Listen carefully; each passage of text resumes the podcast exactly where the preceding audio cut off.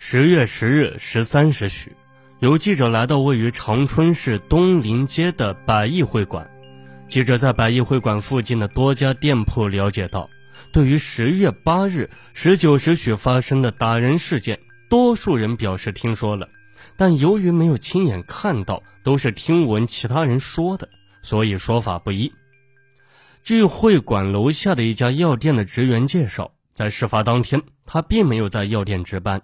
但是听当天的值班人员说，八日晚上六点多的时候，在这家药店的门口附近有一伙人在打架，打架的原因并不清楚。听说呢，好像是十多个人打一个孩子，打成什么样也不知道，毕竟他们没有看到。会馆的楼下有一家商场，商场一楼很多商家都在营业，但是由于商场十八点左右就关门了。所以，对于打架事件，商家们表示都不知情。十月十四日，记者来到位于会馆四楼的某体育馆，体育馆的一位不愿意透露姓名的工作人员告诉记者，八日晚，体育馆内确实来了一伙人，但是这伙人来的目的，工作人员表示不太了解，听说好像是来打架的，但是没有看到他们在体育馆内打架。我听说是在楼下打的，就在马路边上。工作人员说，紧接着从十月十二日上午开始，一篇匿名网站开始在网上流传，题为“郝志鹏与吴天浩事件真实过程，如有虚假，天打雷劈”。发帖人自称是郝志鹏的同学，事发当时他就在现场。帖子称呢，吴天浩先动手扇了对方一耳光。这才导致了双方爆发群殴。在郝志鹏的父亲带人赶来之前，吴天浩已经把郝志鹏打得头破血流，而且打电话求助的并非郝志鹏本人，而是他的同学拿了他的手机通知其父母的。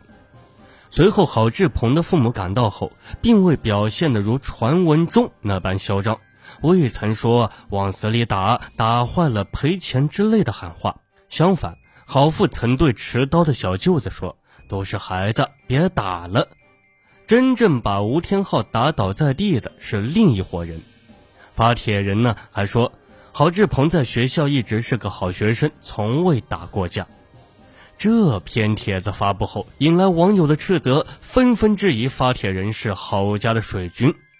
与此同时，猛烈抨击郝家的网友也被对方质疑为无价的水军。这起看守门之所以引起如此广泛的关注，与郝志鹏富二代的标签密切的相关。吴天昊则被大多数的网友解读为草根，这才是招致民怨沸腾的重要原因。这两天，吴天昊和郝志鹏各自的校友同学也不断在人人网、郝志鹏吧和吴天昊吧上发表回忆性的文章，透露自己所掌握的信息。有人说吴天浩在学校也是一霸，并找出了关于吴天浩2009年曾打伤一名女子的帖子，而且吴家经营两家公司，比郝家更有钱。对于这些传闻，吴天浩的表姐康凯在微博上予以反驳，称是假的，说话是要讲究证据的。本报记者致电康凯向他求证，他只回答说。我们家就是普通的家庭，家里现在比较乱，不想多说什么。有什么情况，我会在微博上发布。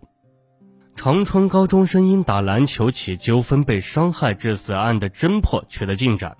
记者十二日从吉林省宣传部门获悉，目前警方已经抓获涉案人员十七人。郝志鹏的母亲杜夏娟已于十月八日晚被派出所带走调查。郝志鹏与父亲郝深山于九日晚向公安局投案自首，长春市公安机关随即成立了专案组，抽调警力二百多人，分成五个专案组，分线开展抓捕，对犯罪嫌疑人邢某设备个体经营者郝深山、杜夏娟以及其儿子郝志鹏进行刑事拘留。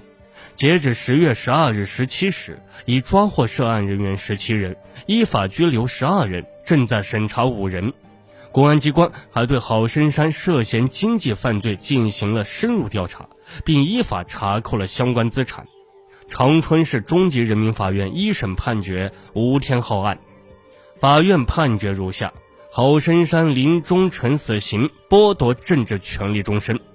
郭守家无期徒刑，刘春光无期徒刑，剥夺政治权利终身。吴和举十四年多，夏娟十一年，张纯浩十年，任树成八年，郝志鹏五年，孙立人五年，陈永哲五年，彭立刚五年，张野三年六个月，赵迅三年六个月，李胜龙三年。一个朝气蓬勃、还未曾享受美好青春年华的生命，就这样转瞬即逝。这不仅毁了他个人。毁了他的一个幸福家庭，更是给良好社会风向带来了非常恶劣的影响。但凡是看到此条新闻的人，第一反应大概都是震惊和愤怒，因为篮球场上经常发生的碰撞，竟被残忍地砍掉双臂，甚至在围殴吴天昊的过程中，肇事者父亲郝深山嚣张地表示：“我家有的是钱，打残了你，我能摆平。”新来的公安局长，我也能摆平。我就是要打你。这个触目惊心、看似荒唐至极的事实背后，暴露出来的是肇事者父母对孩子畸形的溺爱，而更深层次的是对生命的漠视、对法律的蔑视。父母爱护孩子并没有错，但是要建立在理性的范围内、良知的基础上。若以无视法律道德的方式帮助自己的孩子，伤害他人的孩子，未免太过恶劣和自私。更何况有权有势，绝不能成为为非作歹的理由。在悲痛欲绝吴天浩的家属面前，肇事者母亲杜夏娟依然没有感到诚恐和愧疚，而是从包里拿出很多钱，说：“要多少钱你们就开口，我这带来的钱不够，我包里还有。”在一个即将逝去的生命面前，此女表现出的是一副毫不廉耻的嘴脸，让人不禁要问：钱真的可以买到所有，可以换回一个人的生命吗？答案是否定的。好了，本期的命案一千宗就给大家播讲完毕了，感谢您的收听，我们下期节目再见。